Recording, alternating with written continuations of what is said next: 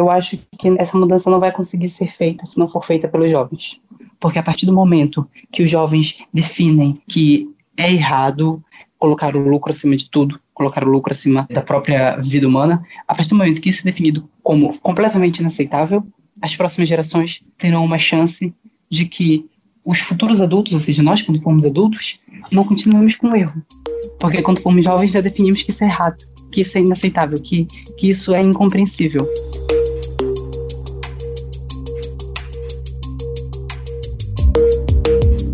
Este é Abel Rodrigues, universitário de 20 anos. Nascido em Belém do Pará, ele atualmente vive em Lisboa, Portugal. Em dezembro do ano passado, ele discursou em um evento com a sueca Greta Thunberg, depois de ser convidado pela própria ativista para falar de sua experiência vivendo tão perto da Amazônia. So my name is Abel Rodrigues. I'm from Amazon rainforest. And basically, I want to say that the world needs to know that Amazon rainforest is being killed by corporations, by injustice corporations. And I have to say to the world that the people from Amazon rainforest are being killed every day and the world needs to know this. And I want to ask for all of you, we need to save Amazon rainforest, please. This. De Corvo. Assim como a Catarina, o Ian, a Valentina, a Johanna e a Amália, ativistas brasileiros que conhecemos ao longo das últimas semanas, Abel é um entre muitos jovens ao redor do mundo que decidiram usar sua voz para lutar pelo seu futuro em meio a uma crise climática global sem precedentes. Neste podcast, nós vamos conhecer melhor alguns deles.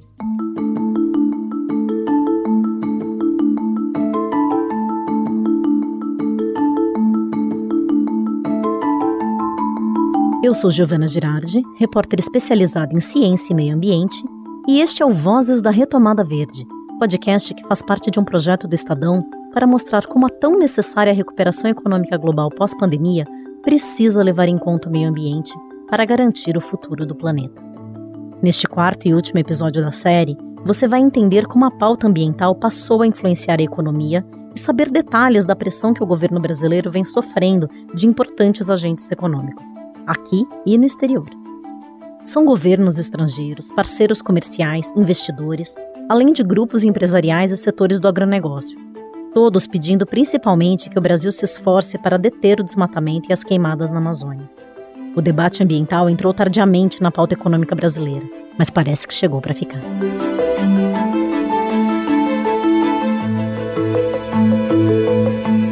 Esse debate está sendo adensado já há muito tempo. Uhum. Na Europa já teve esse debate e esse debate está lá instalado e não tem volta. Nos Estados Unidos é um debate que também já está instalado, que também não tem volta e dividiu eleições ali, né? Está muito em voga. Acho que o debate demorou para chegar aqui no Brasil. E eu fico me perguntando por quê, e acho que agora chegou. Acho que a carta dos 17 ministros, ex-ministros de Economia e presidentes do Banco Central, a carta do setor privado brasileiro, dos investidores, demonstra que chegou assim, no core da economia. Tomara que fique, né? Quem explica a questão para a gente é a economista Anatone, diretora executiva do Instituto Clima e Sociedade. Ela conta que nas últimas conferências do clima da ONU, as chamadas COPs, já era possível ver a guinada econômica que foi impulsionada agora pela pandemia. Ana mencionou nessa fala que a gente acabou de ouvir a carta aberta que 17 ex-ministros da Fazenda e ex-presidentes do Banco Central divulgaram em julho. No documento, eles pedem desmatamento zero na Amazônia e no Cerrado e também defendem que critérios de redução das emissões de gases de efeito estufa, aqueles que causam aquecimento global, sejam levados em conta na gestão da política econômica. A gente realmente tem que olhar para campos específicos da área econômica como grandes aliados. E a gente está entendendo isso, está fazendo essas pontes, estamos aprendendo com isso. Então, acho que todo mundo aprendeu nesse momento a necessidade da gente criar novos discursos, novas alianças, e eu fico muito feliz que o setor econômico esteja abraçando essa causa, porque eu acho que sim havia uma limitação do campo ambiental em quais instrumentos a gente poderia usar ou não usar para avançar no debate climático e ambiental. E eu acho que o setor econômico traz novos instrumentos, assim como o setor jurídico traz novos instrumentos, e a gente tem que aprender com todos e utilizar todos, não achar que só um tipo de instrumento vai resolver todos os problemas ambientais que a gente tem. A Ana, assim como seu instituto, Clima e Sociedade, participaram da articulação que deu origem à Carta dos Ex-Ministros. Ela falou comigo sobre isso em uma live transmitida pelo portal do Estadão no dia 24 de agosto. O documento, Uma Convergência Necessária por uma Economia de Baixo Carbono, foi assinado por nomes de peso da economia brasileira, como Fernando Henrique Cardoso, Ilan Goldfan, Henrique Meirelles, Pedro Malan, Armínio Fraga e Marcílio Moreira. Nós estamos numa grave crise e a melhor maneira de olhar para pós-pandemia é aproveitar a crise e transformá-la numa oportunidade de voltar à cena restabelecido e reforçado. E para isso será absolutamente imprescindível tomar uma nova cara, uma nova visão, uma nova abrangência do que nós e as políticas públicas entendem por meio ambiente, por preservação da nossa enorme biodiversidade, porque isso é imprescindível para nós mesmos e também porque os nossos parceiros, públicos e privados, países e empresas, cada vez mais têm meio ambiente, preservação da natureza, baixo nível de carbono como uma prioridade e tem toda a centralidade e é indispensável. Essa fala é do Marcílio Moreira, diplomata e ex-ministro da Economia do governo Fernando Henrique Cardoso, durante coletiva de imprensa que ele e outros signatários da carta concederam para falar sobre a iniciativa que recebeu o nome de Convergência pelo Brasil. No evento, eles deixaram claro que a carta é apenas um primeiro passo e que o tema veio para ficar. Eles ainda falaram em produtividade, em competitividade e em crescimento sustentável.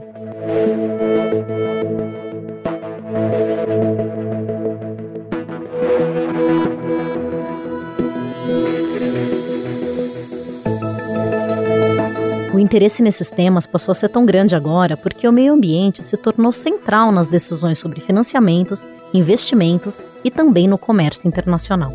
A figura nova do consumidor, a figura nova nas negociações comerciais do meio ambiente passaram a influenciar muito o comércio internacional.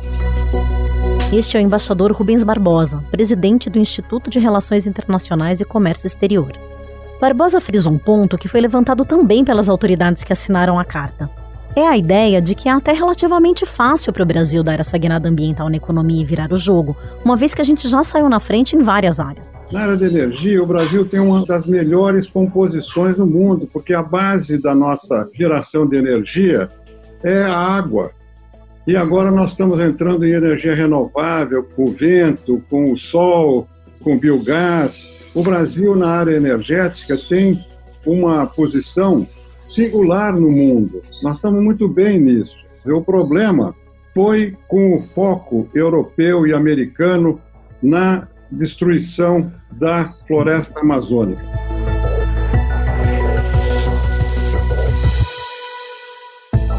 O ex-presidente do Banco Central, Pércio Arida, que também é signatário da carta aberta que mencionamos agora há pouco, traz mais detalhes sobre esses dois pontos levantados por Barbosa. Eu noto que aqui duas grandes oportunidades. Primeiro, o barateamento das energias não poluentes. Por exemplo, o custo de energia solar está abaixo já da energia movida a carbono. É só uma questão de impulsionar a economia na direção de energias não poluentes para que seja factível. Mais e mais das tecnologias não poluentes são competitivas. O segundo aspecto é que o Brasil tem que sair da posição que está hoje, que é na contramão do mundo, para uma posição de liderança do mundo em matéria verde. O Brasil tem a Amazônia para preservar, é uma enorme contribuição à humanidade que o Brasil pode fazer. O Brasil tem energia hídrica, capacidade de gerar energia solar, gerar energia eólica, é o perfeitamente possível. Depende da vontade da sociedade de um governo que tenha isso como meta.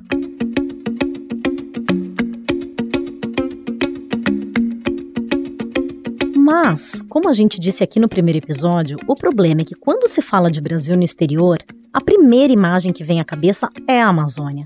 E a preocupação com o aumento do desmatamento é super forte agora, tanto lá fora quanto aqui.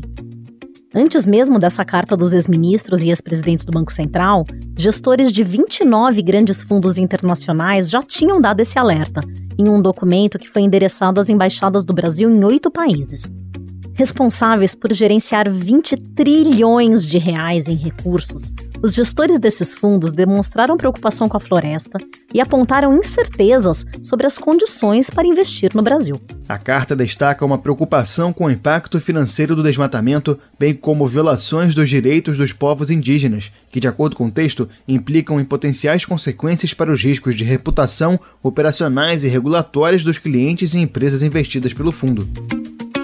A ameaça de saída de investidores do Brasil tinha começado ainda no ano passado, com a escalada das queimadas da Amazônia, mas agora começou a virar realidade.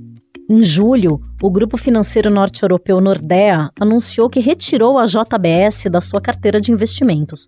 O anúncio foi feito um dia depois da divulgação da notícia de que o maior frigorífico brasileiro estaria envolvido com o desmate ilegal da Amazônia. E hoje nós falamos na ESG, em português seria olhar os critérios ambientais, sociais e de governança. Empresas que têm isso incorporado no seu DNA ou na sua gestão, elas têm acesso a recursos muito mais fáceis. Isso é um fator muito importante, porque quando você olha os investidores, tanto internacionais como nacionais, eles indicam que eu estou preocupado, ou eu estou interessado em que o investimento que eu faça venha a ter um impacto. Esse impacto eu tenho que entender como vai ser o meu impacto climático, qual vai ser o meu impacto social, qual vai ser o meu impacto ambiental. Esse é o Ricardo Pereira, do CEBEDES, o Conselho Empresarial Brasileiro para o Desenvolvimento Sustentável, que a gente já citou aqui em episódios anteriores. O CEBEDES, como você deve se lembrar, é uma associação civil sem fins lucrativos que ajuda na articulação entre sociedade, empresas e governos. O Ricardo mencionou a importância das empresas priorizarem a pauta ESG. Guarda essas três letrinhas porque elas estão aparecendo bastante nos discursos, nas discussões sobre retomada verde. É uma sigla em inglês que se refere a aspectos ambientais, sociais e de governança. A minha colega Luísa Laval fez uma matéria recentemente, agora em meados de agosto, apontando que empresas que trabalham com esses três pilares fortes apresentaram um desempenho bem melhor durante a crise do que aquelas que não levaram isso em conta. Uma outra pesquisa feita recentemente aqui no Brasil confirmou a importância do tema na decisão dos investimentos. O levantamento, feito pelo Banco Itaú BBA com 40 gestoras de investimentos brasileiras e 18 estrangeiras, foi divulgado com exclusividade no Estadão pela minha colega Mônica Escaramuzo. Na pesquisa, metade dos gestores de fundos estrangeiros afirmou que a sustentabilidade tem peso importante nas decisões de investimento. Essa resposta também foi dada por um quarto dos gestores nacionais. Agora, ultimamente, nós vimos que em grandes empresas, não só da área de comércio exterior, mas também bancos e instituições financeiras passaram a exigir também que houvesse um respeito ao meio ambiente e, no caso do Brasil, na Amazônia.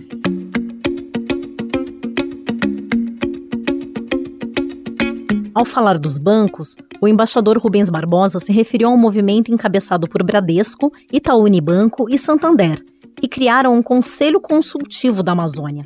O objetivo deles é propor ações concretas para a região. O chamado Plano Amazônia inclui 10 medidas que foram construídas a partir de três frentes de atuação, identificadas como prioritárias para a região. É a conservação ambiental com o desenvolvimento da bioeconomia, o investimento em infraestrutura sustentável e a garantia dos direitos básicos da população da região amazônica. Quem explica melhor para a gente o plano é o presidente do Itaú Unibanco, Cândido Bracher.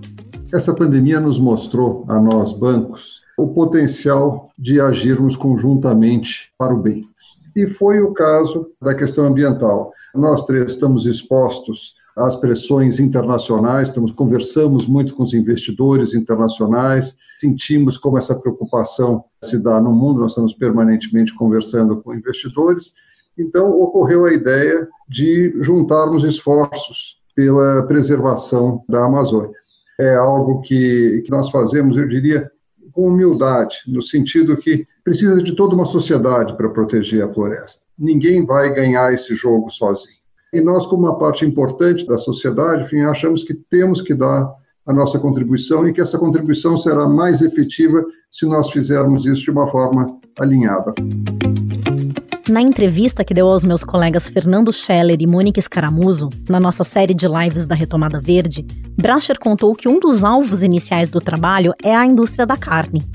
Assim como fez o Grupo Nordea, que tirou a JBS da sua carteira de investimentos, Bracher disse que os bancos não vão financiar empresas do setor que causem danos ao meio ambiente. Principal iniciativa na qual nós vamos focar é a questão da indústria de carne de que maneira, através da nossa atuação, nós podemos estimular e garantir que a indústria de carne não se abasteça de rebanhos criados em áreas desmatadas, como através de rastreamento, através, enfim, não financiar nessas condições, enfim. Então, um outro ponto onde nós achamos que poderíamos ajudar é na questão da regularização fundiária. A terceira e quarta frentes que são juntas é a questão das culturas sustentáveis na Amazônia e também estimular a bioeconomia. Para além dessa iniciativa do Itaú Unibanco, Bradesco e Santander, a Federação Brasileira de Bancos, a Febraban, também estuda ampliar sua ação. Foi o que nos contou o presidente da Febraban, Isaac Sidney. A sustentabilidade ela tem integrado o core business do setor financeiro. Agora, o desafio da sustentabilidade é muito mais amplo. Né? Nós temos de considerar nesse conceito o envolvimento do Estado, da sociedade, do mercado, os aspectos social, de inclusão financeira, o apoio a microempreendedores e a capacidade de nós, de forma sustentável, gerarmos emprego e renda. A Febraban tem avaliado a possibilidade de potencializar as ações em uma abordagem mais setorial. Nós temos na Febraban a chamada Comissão de Sustentabilidade, 30 bancos são representados nessa comissão, é um fórum onde nós discutimos todos esses temas e, portanto, não é de agora que a gente vem tratando isso. Como pudemos perceber, falar em sustentabilidade virou prioridade entre os principais agentes econômicos. Isso porque eles perceberam o quanto o lema é absolutamente fundamental, o Abel Rodrigues, o jovem do começo desse episódio, resume bem a questão. Quando se fala em sustentabilidade, não é uma palavra bonitinha, é o próprio estado de sobrevivência da espécie humana no planeta, que está ficando, quando se diz que está ficando sustentável, é literalmente está partindo para uma situação onde a vida, como a gente conhece hoje, não vai mais existir, né?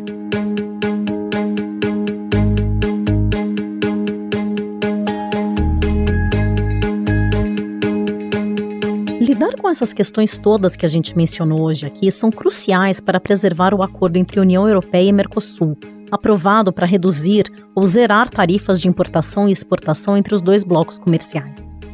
Assinado em 2019, depois de 20 anos de negociação, o acordo vem sendo ameaçado justamente pela forma como o Brasil vem lidando com a pauta ambiental. Isso porque ele estabelece uma série de medidas na área de sustentabilidade, Governos europeus e ambientalistas cobram ações concretas do Brasil no combate ao desmatamento e na proteção das terras indígenas. As bases do acordo União Europeia-Mercosul são precisamente essa ideia de sustentabilidade. Por exemplo, o fato de ser todos os países eh, têm que respeitar os acordos de, por exemplo, a mudanças climáticas. Então, desse ponto de vista, os pedidos da União Europeia um respeito à Amazônia, mas diria respeito geral dos temas medioambientais, não é uma novidade.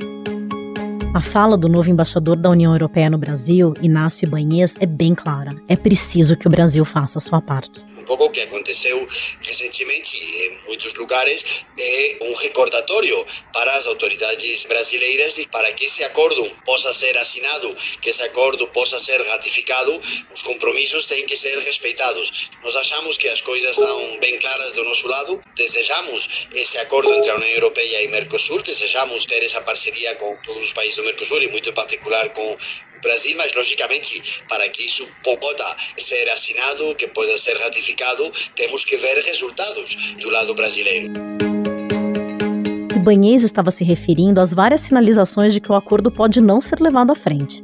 O pacto começou a subir no telhado junto com o aumento do desmatamento da Amazônia, que entrou em curva ascendente em maio do ano passado. Boa parte dessa pressão tem sido liderada pelo movimento dos Jovens pelo Clima. Recentemente, Greta Thunberg e outros jovens ativistas do Fridays for Future se reuniram com a chanceler alemã Angela Merkel para pedir o fim do pacto comercial. A Alemanha tem um papel ainda mais importante nesse momento porque exerce até o fim deste ano a presidência do Conselho da União Europeia. Após o encontro, a jovem Anuna de Wever, de 19 anos, líder do Fridays for Future na Bélgica, disse que Merkel não assinaria o acordo com o Mercosul. Mais especificamente, nós conversamos sobre o acordo com o Mercosul e dissemos que não é ok assiná-lo e ratificá-lo, porque violará os direitos humanos na floresta amazônica. E nós já somos responsáveis pela destruição da floresta amazônica. E fiquei muito feliz de ouvir da Angela Merkel que ela não ratificará o acordo como ele está no momento.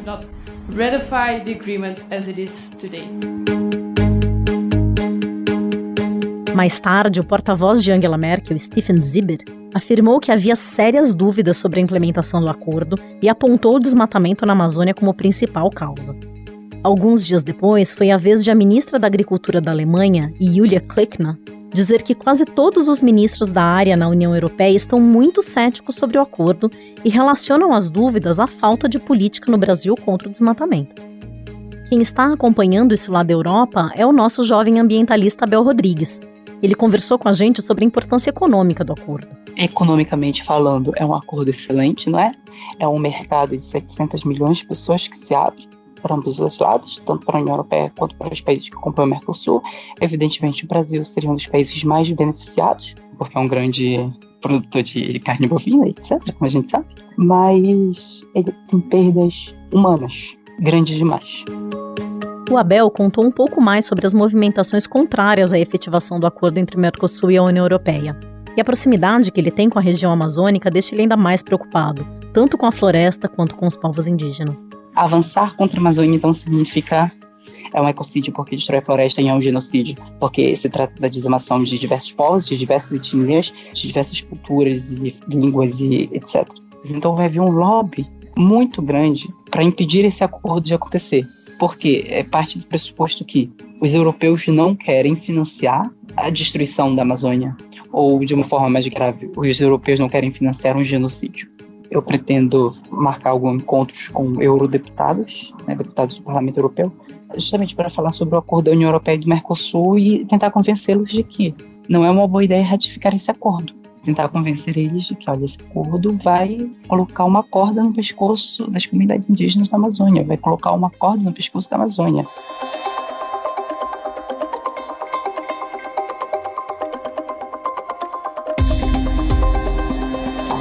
O vice-presidente da República, o general Hamilton Mourão, que lidera o Conselho da Amazônia, grupo criado pelo governo federal para combater a destruição da floresta, chegou a admitir que o acordo começava a fazer água, como ele diz, ou seja, estava ameaçado.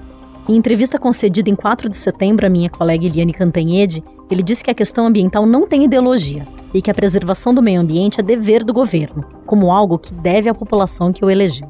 É a agenda do século XXI. Nós, mais do que nunca aqui no Brasil, nós temos que deixar muito claro o nosso compromisso de preservação da Amazônia, reduzindo as ilegalidades de desmatamento e queimada aos mínimos históricos, vamos colocar assim dessa forma, essa é uma meta factível de ser atingida.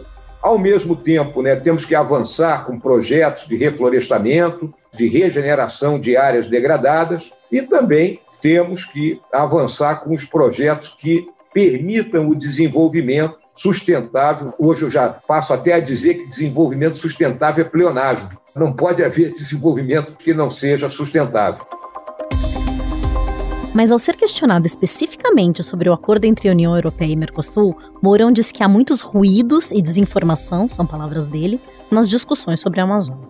Esse acordo ele foi costurado aí por 20 anos, ele necessita ser submetido para sua ratificação aos parlamentos de diferentes países. Nós estamos atravessando uma crise mundial que já vinha e foi exacerbada pela a questão da pandemia. Os nossos próprios parceiros aqui no Mercosul também estão sofrendo. Então tem uma série de ruídos nisso aí tudo. E um, mais um ruído é a questão da Amazônia, que aí salta aos olhos também dentro daquela questão política de buscar se explorar todo e qualquer é, aspecto negativo em relação ao presidente Bolsonaro. Mas o que eu acho né, é que, com o passar do tempo, as negociações irão prosseguir. O nosso Ministério de Relações Exteriores está atento, os outros ministérios que têm envolvimento direto, como a economia e agricultura, também estão atentos. E nós pretendemos buscar atingir os representantes dos países europeus de uma forma bem objetiva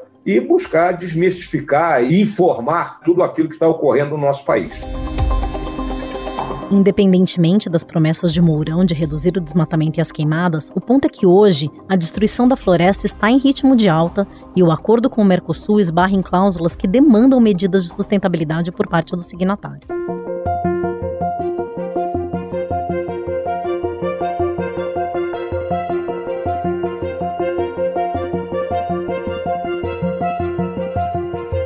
No centro desse debate sobre o acordo entre Mercosul e a União Europeia está o agronegócio brasileiro. O setor como um todo costuma ser alvo de muitas críticas por esses danos ambientais que estamos discutindo. Mas é também uma grande parte do setor, o chamado agronegócio mais moderno, que faz parte dos grupos que têm feito pressão para que o governo combata o desmatamento e demais ilegalidades na Amazônia. Até porque o próprio agro sabe que a desgastada imagem do Brasil lá fora nesse momento pode prejudicar o próprio negócio e não quer estar associado à destruição da Amazônia. Diversos produtores têm defendido, inclusive, que uma produção mais sustentável só traz vantagens econômicas e ambientais. Eles sabem bem que se a floresta desaparecer, desaparecerão também as chuvas tão necessárias para a produção. A questão do desmatamento ilegal, por exemplo, que é uma grande mácula para o país, a gente tem uma composição na nossa emissão de gases de efeito estufa. Essa nossa matriz, ela é ao contrário do resto do mundo. Em geral, no mundo inteiro é o combustível fóssil proveniente das indústrias e tudo. Aqui a gente tem do uso do solo, do desmatamento, sobretudo do desmatamento ilegal. Hoje, infelizmente, eu acho que existe uma zona cinzenta que essa turma que está aqui está tentando separar o joio do trigo, mostrar, olha, o Brasil tem uma agricultura forte, uma agricultura que faz as coisas corretas e tem gente que está usando pasto proveniente do desmatamento ilegal. Você ouviu agora a Marina Grossi, presidente do SEBEDES, o Conselho Empresarial Brasileiro para o Desenvolvimento Sustentável. Essa foi uma das intervenções dela em um seminário online que você pode assistir na íntegra no YouTube, no Facebook ou no site do Estadão. É claro que essa pressão toda em relação ao agronegócio não veio do nada. Ela ocorre porque historicamente o setor esteve relacionado de algum modo ao desmatamento da Amazônia. No ciclo mais comum de devastação, um processo que começou ali na década de 70 na região, primeiro ocorre a extração de madeiras nobres. Depois, o resto das árvores é derrubado e se coloca fogo nesse mato. A ocupação da região se consolida com a colocação de pasto e depois do gado. E em alguns locais, depois de um tempo, também a soja é plantada. Um estudo brasileiro publicado em julho na revista Science estimou que cerca de 20% da soja e pelo menos 17% da carne produzidas na Amazônia e no Cerrado e que são exportadas para a União Europeia estão potencialmente contaminadas com desmatamento ilegal. A Isabela Teixeira, que foi ministra do Meio Ambiente de 2010 a 2016 no Brasil e hoje é co-presidente do painel de recursos internacionais da ONU Meio Ambiente, explica como que a participação do agronegócio é fundamental nesse momento para mudar a imagem de vilão que o Brasil assumiu lá fora. O Brasil hoje é um player global estratégico na produção de alimentos, a chamada food security, quer dizer, não há como você resolver o problema global de segurança alimentar sem o Brasil estar tá produzindo alimentos. Então, a pergunta que você faz é a seguinte, o que você deveria estar fazendo, quais são os objetivos da agricultura brasileira para os próximos 30 anos? O que, que ela vai entregar no contexto desse guarda-chuva de segurança alimentar, considerando a questão climática, considerando a questão da biodiversidade, a questão dos três hídricos, que você usa mais água hoje para irrigação do que para o consumo humano no Brasil. Onde é que você quer ser mais eficiente? Onde você quer ser uma referência? Como é que a agricultura brasileira, que transformou a sua história nos últimos 40 anos, quais são as entregas dessa agricultura brasileira no contexto da segurança alimentar daqui a 30 anos? Ou seja, o Brasil precisa contar novas histórias sobre o futuro.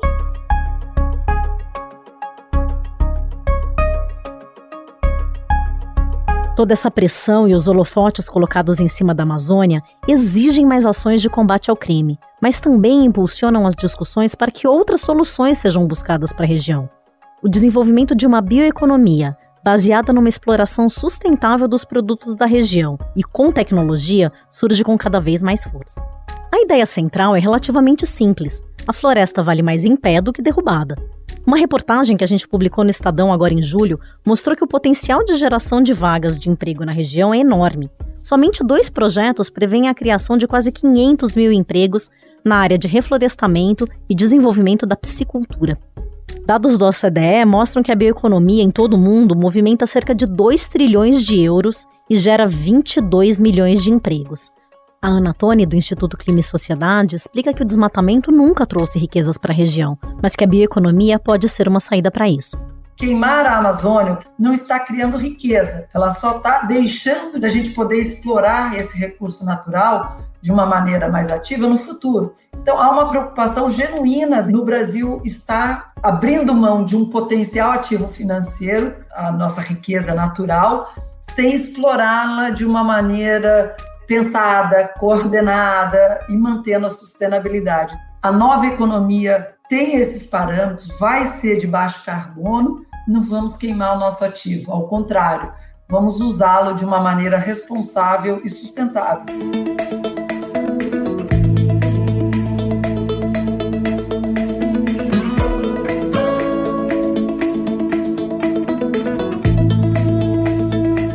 Acho que ficou claro que há muito que podemos ganhar dando devido valor e a devida atenção a questões de sustentabilidade e preservação ambiental. O meio ambiente pode e deve ser o centro de nosso desenvolvimento econômico e social, e a caminhada de todos nós nesse sentido deve começar agora, com movimentação política, cobrança e esforços integrados pelas mais diversas áreas. A boa notícia, como a gente ouviu ao longo desses quatro episódios, é que tem muita gente trabalhando para garantir que a retomada verde seja uma realidade e também há muitos estudos que mostram que ela é um bom negócio também para a economia. Além, é claro, para o nosso próprio bem, para que a humanidade garanta o seu futuro nesse planeta. Só que ainda há muito a ser feito. A gente precisa seguir em frente.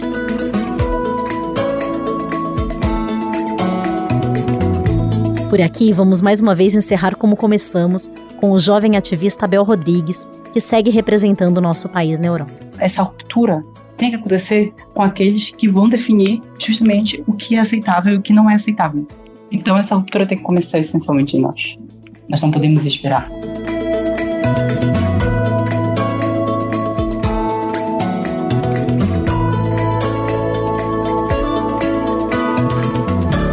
Esse foi o podcast Vozes da Retomada Verde, um projeto do Estadão para mostrar a importância da conexão entre meio ambiente, economia e seres humanos. Este episódio foi apresentado por mim, Giovana Girardi. Na reportagem tive companhia de Bárbara Rubira, Cleide Silva, Fernando Scheller, Júlia Lindner, Luciana Dinievich, Luísa Laval, Mônica Escaramuzo e Pablo Pereira. A produção e o roteiro são de Ana Carolina Sacomã, Bárbara Rubira, Carla Miranda, Mônica Ciarelli, com a minha participação. A montagem e a finalização são de Carlos do Amaral. O diretor do núcleo de áudio do Estadão é o Emanuel Bonfim. Muito obrigada a quem nos acompanhou até aqui e até a próxima.